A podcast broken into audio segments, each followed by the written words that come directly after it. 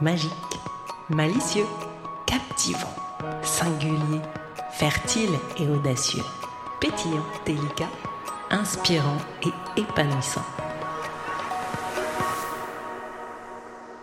Calendrier Easy and Fun But Deep, jour 19. Le mot du jour est le mot essayer.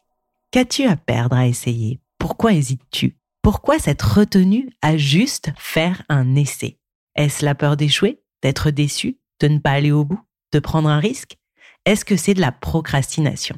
Et si tu essayais ce nouveau sport, cette nouvelle activité créative, ce joli pull d'une couleur inhabituelle qui te tape dans l'œil? Et si tu essayais et que tu passais cet entretien pour un nouveau boulot, ou que tu répondais à une annonce, ou que tu mettais ton CV à jour, et si tu essayais pour une fois d'exprimer ce que tu ressens, de donner ton avis, de demander un coup de main, ou de te faire un peu plus de place dans ta vie?